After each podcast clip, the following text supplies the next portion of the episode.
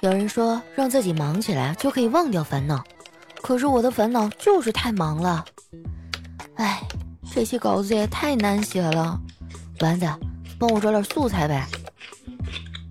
丸子，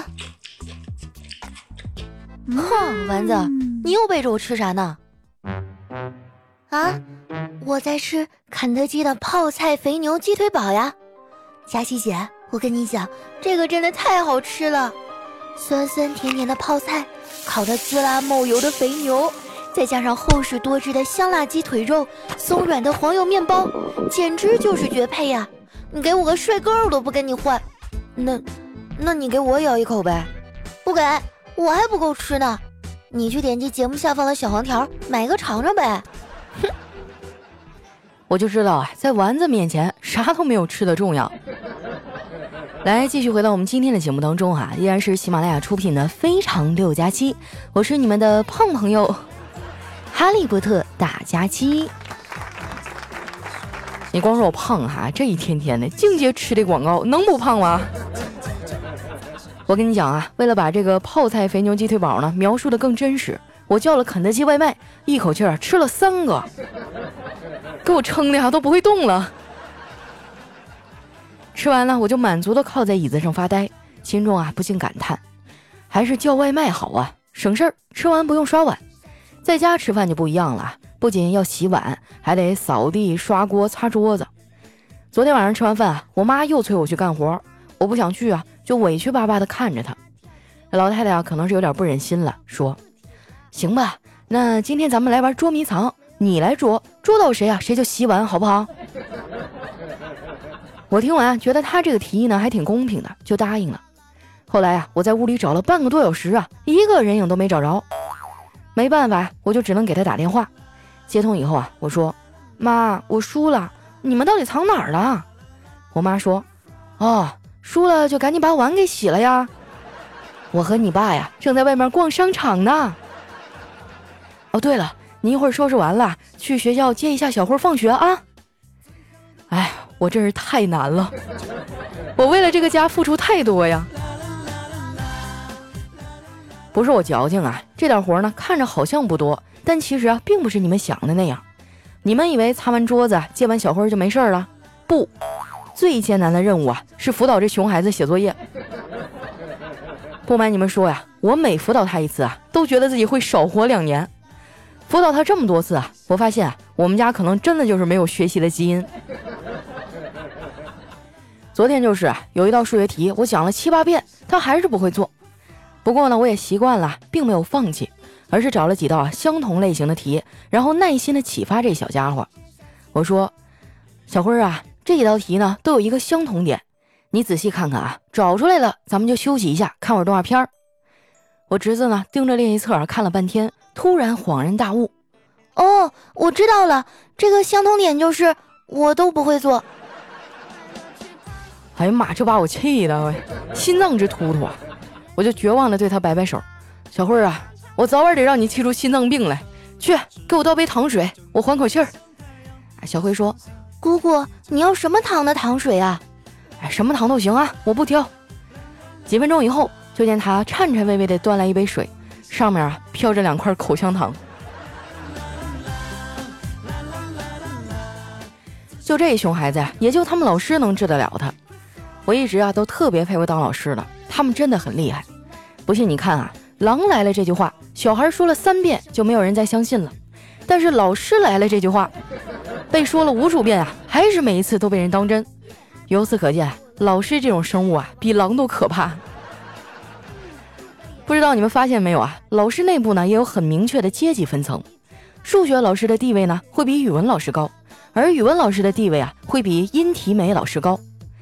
我上学那阵儿呢，经历过的最著名的黑吃黑事件啊，就是数学老师抢了语文老师的体育课。我数学不好啊，所以相比之下呢，我更喜欢语文老师。我们语文老师还不错，为人正直，懂得也多。他还经常会用各种的名人名言鼓励我们。他最爱说的一句话啊，就是“早起的鸟儿有虫吃”。现在这么多年过去了，我才发现，早起的鸟儿是有虫吃。可是啊，那都是熬夜的鸟吃剩的。我们语文老师呢，还是一个好老公，钱包里面长期的放着自己老婆的照片。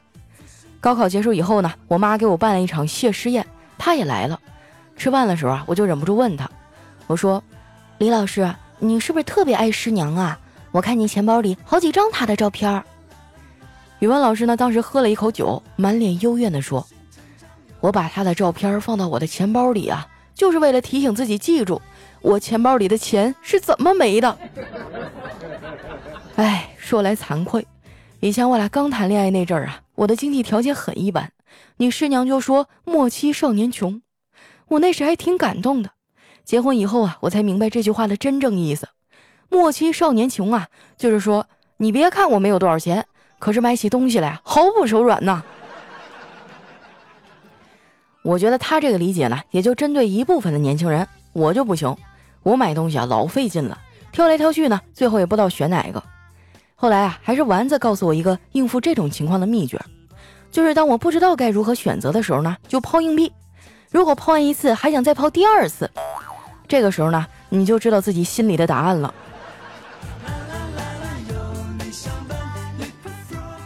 说到买东西啊，马上就要到双十一了，大家又开始剁手了。也不知道你们还记不记得呀？这个节日最开始是叫光棍节呀。经过了这么多年的演变啊，俨然已经成为剁手节了。不得不说呀，时间真的是个很奇妙的东西。去年还在一起啊过光棍节的俩哥们儿，今年呢就在一起过情人节了。更好玩的是呢，这俩人还都是程序员。前两天呢，其中一个过生日啊，叫我过去玩，一进门呢就被狠狠地整了一下，糊了我一脸的蛋糕。后来呢，我求饶了半天啊，他们才肯放我啊去卫生间弄干净。我洗完脸，发现头发上也都是蛋糕，就想顺便洗个头，结果翻遍了整个卫生间啊，都没有找到洗发水。我刚想开口问，突然呢，眼眶就湿润了。哎呀，程序员也不容易啊。不过呢，程序员也有程序员的好，他们一般啊都比较踏实。现在的年轻人呢都很浮躁，聊天的时候啊总爱聊梦想、聊爱情、聊青春，非常的不切实际。我们这些啊已经出了社会几年的人呢，跟他们就不一样了。我们聊天聊的都是账单啊啊工作呀，还有如何一夜暴富啊。你看看多实在。反正我现在觉得爱情啥都不靠谱。随着年纪的增长呢，比起我爱你，我更喜欢听到你瘦了啊，而比起你瘦了呢，我更喜欢听钱已经给你汇过去了。不得不说呀，有钱真好啊。前两天呢，我们一家去看话剧，买的是最便宜的票，位置呢在二楼。上去以后呢，小慧啊就开始折腾，一会儿站起来，一会儿又趴在那栏杆上往下看。这说了他好几次啊，他都不听。过了一会儿呢，一个工作人员走了过来，他冲我们说：“你们呀，好好看着孩子啊，别让他掉下去了。楼下可是贵宾席，掉下去是要补差价的。”听他说完呀，我赶紧把孩子抱在了怀里。真是太过分了啊！我是那种补不起差价的人吗？我就是怕孩子摔坏了。不过呀，话说回来了，当今这个世道呢，想要赚大钱还挺难的，除非你中了彩票，或者是祖上积德，家里有房子要拆迁。昨天啊，我去拿外卖的时候，无意当中呢，和那骑手小哥哥聊了一会儿，他跟我说，他们家在上海有三套房子要拆迁。之前杭州的房子拆了，他们家光是靠这个拆迁款啊，就可以一辈子吃喝不愁了。出来送外卖啊，就是因为太无聊了。我好奇的问他：“那你们家是怎么办到每次都能精准的买到要拆迁的房子的呀？”哎，小哥说：“这简单呐，只要你爸妈买的够多，总会有那么几套要被拆迁的呀。”哦，对不起，打扰了。真是投胎技术好，一辈子没烦恼啊！生活对我们这些普通人呢就没有那么好了。不知道你们小时候有没有玩过蹦蹦床？玩过的人啊，应该经历过这种情况吧？就是你倒在了上面，但是旁边的人呢依然在蹦，于是你怎么站都站不起来。没错，这就是当代的普通成年人的日常生活。我这种单身的还好啊，一人吃饱全家不饿。但是像我哥那种拖家带口的呢，就会更难。幸运的是啊，我嫂子啊对他还挺好的。结婚这么多年，嫂子呢早上还会帮我哥挤牙膏，只不过啊就是日子不怎么固定。有一次呢，我哥就忍不住了，问他媳妇儿，你是根据什么决定帮我挤牙膏的呀？心情吗？还是天气啊？我嫂子笑了笑说，都不是啊，就是有时候挤多了掉到了洗手池上，觉得很浪费，然后就你的牙刷给刮起来了。我哥听完啊，当场就吐了，然后这俩人就吵起来了。我嫂子觉得呀，他就是没事找事儿，一生气啊，就带着俩孩子回娘家去了。我哥是怎么劝都不回来呀。后来实在没招了，就去请教自己的老丈人。只见老头啊，晃着脑袋说：“带我去洗脚，我保准你媳妇儿跟你回家。”你还别说啊，姜还是老的辣。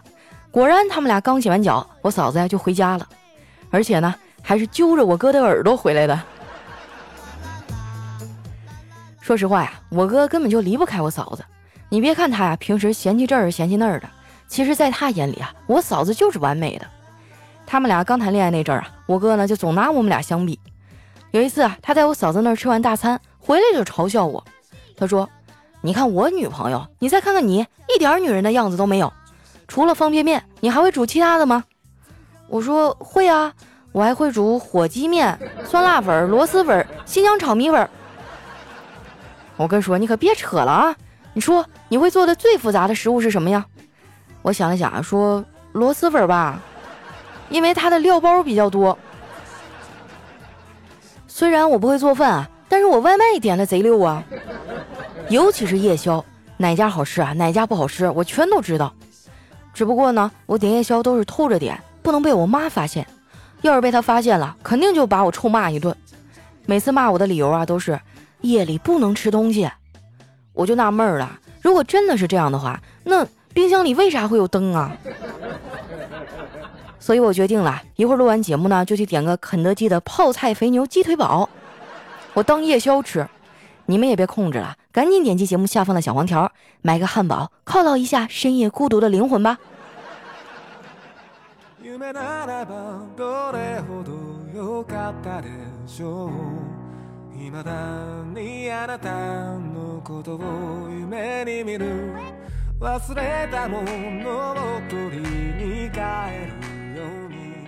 一段音乐，欢迎回来，这里是由肯德基冠名播出的《非常六加七》。喜欢我的朋友呢，记得关注我的新浪微博和公众微信啊，搜索“主播佳期”。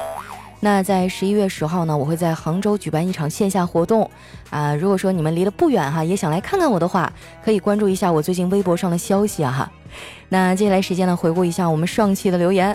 首先这位呢叫白英英，她说我给女孩们一个建议啊，女孩子呢一定要主动。如果你一味的等着男孩子来找你，那你等来的大部分都是渣男，因为像我们这种正派的男生啊，根本就不懂得怎么泡妞。啊，其实我觉得也无所谓，你追我还是我追你啊，两个人感觉对了，那就顺其自然就好了呗。啊，不要听网上说什么女追男隔层纱哈，我跟你讲啊，他要是对你没感觉，你们俩中间隔的就是一层电网。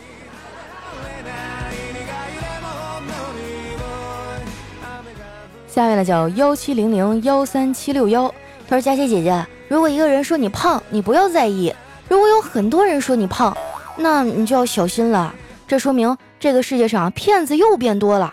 （括号佳琪啊，你真的不胖？）嗯，行，我信了。下面呢叫月光修罗，他说和媳妇儿结婚领证，在民政局呢排队，人比较多，排在我前面那对夫妻啊领完证以后，工作人员说啊要收九块钱，结果那哥们儿甩出一张二十的，豪气的说不用找了，转身就走了。等我跟媳妇儿办完结婚证以后呢，拿出九块钱要交。结果呢？这工作人员说：“啊，哎，你们不用交了，排在你前面那对夫妻啊，请客了。”世上居然还有这种好事啊！九块钱我已经准备好了，请问老公到哪里领？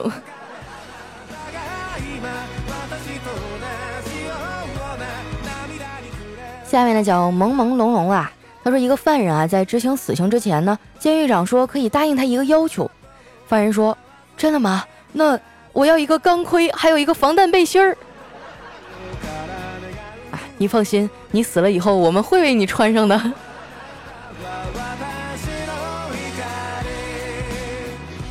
下一位小伙伴呢叫冰天雪地啊，他说有一天呢，同桌和班主任吵了一架，还挺严重的，直接被老师啊骂出去罚站了。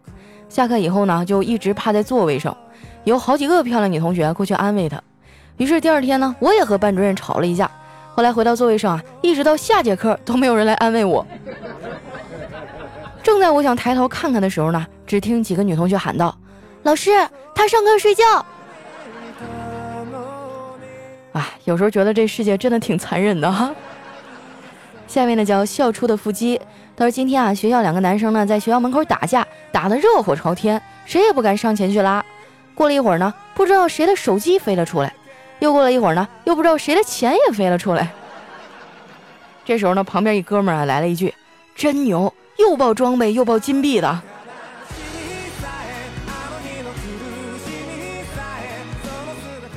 下面呢叫幺三五四二九二哈，他说和闺蜜呢出门旅游，在步行街上溜达，闺蜜看上一个布艺的包包，问价格呀嫌贵了，就问人家什么牌的，营业员说不知道啊，闺蜜惊讶说不知道，哎那营业员说是啊不知道，闺蜜呢就默默的拉着我离开了，走到门口的那一刻。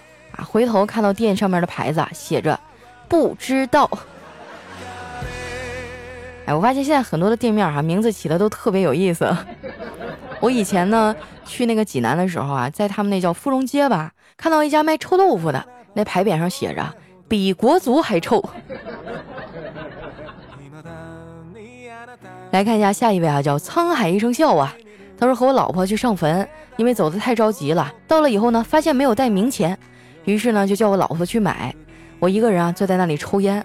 这时候来了一对情侣啊，他们问我：“你一个人坐在这里干嘛呀？”我想都没想，回了一句：“我在等我老婆呀，给我送钱。”顿时把那俩人吓得呀，撒丫子就跑啊！啊，想一想这事儿要发生在晚上，是挺瘆人的。下面呢叫乔先月啊，他说。刚才呢，我在小区门口买桃，那个卖桃子的老大妈笑着问我：“姑娘，你还在上大学吧？”我当时就觉得肯定是我长得年轻啊，当时我就特别不要脸的说：“是啊，我上大四，在外面实习呢。”我还很开心呢，多买了好几个桃子。买完以后呢，美滋滋的往家走，我刚一转身啊，就听那老大妈在那嘀咕：“这小姑娘，中学生的个头，咋把自己穿的跟老大妈一样呢？”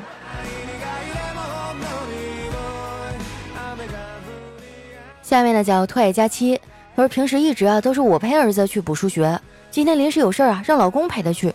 刚去不久呢，就接到老师打来的电话：“亮亮妈，你今天怎么没陪他来呀？他在课堂上都睡着了。”我说：“啊，今天有点事儿，我老公不是在吗？”老师说：“是啊，你老公的呼噜声比你儿子都大。”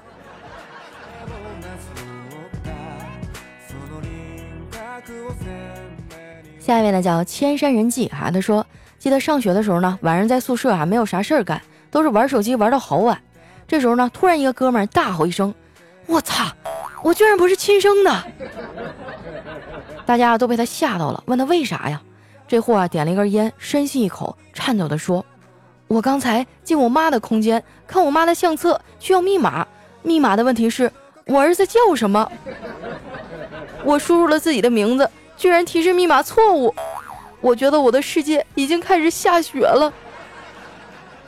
然后呢，我就淡定的对他说啊，要不你试试你爸的。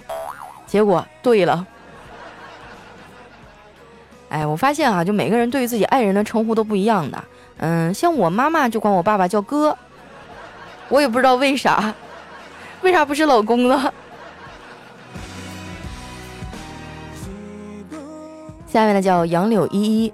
他说：“一个几年没和我联系的同学发了一个 QQ 信息给我，说最近有人盗用我的 QQ 借钱，你不要上当。”啊，我觉得他想多了，就算是他本人出面呀，我也不会借的。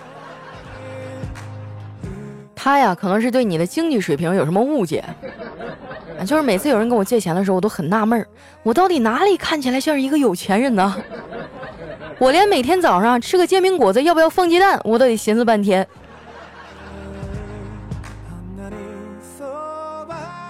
下面呢叫京华浮梦生，他说音乐课上，音乐老师问我们说听过最残忍的歌是什么？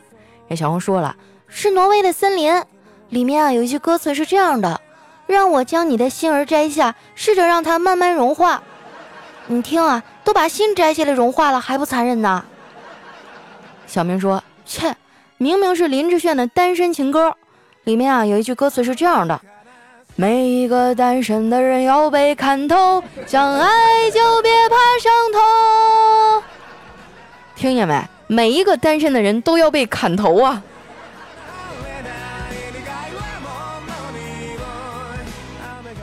下一位呢叫失眠梦啊，他说小时候有一次啊，把爸爸给我买的新玩具给拆了，爸爸正要揍我，妈妈就悄悄地说：“别打击孩子，听说发明家小时候都这样。”从那以后呢，我每次拆玩具啊，爸爸不但不骂我，还会夸我。直到有一次，妈妈看到我啊在门口用砖头砸他的手表，还一脸委屈地说：“妈妈，这个拆不开。”被我妈一顿暴揍以后，从此呢，一个未来的发明家啊就这样夭折了。我小的时候也特别喜欢拆东西啊。那时候我们家有一个钟表，我就把它给拆了，拆完还沾沾自喜的捧回去给我妈看。妈妈，你看，我把它重新装上了，还多出来两个零件呢。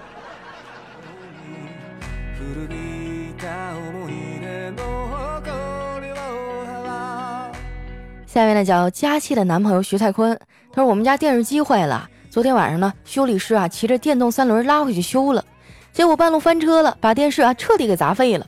今天呢，给我们家送了一个新的过来，可把我妈高兴坏了。人家临走呢，我妈还拉着人家不放，说：“哎，我们家冰箱也坏了，今晚你也拉回去修一修吧。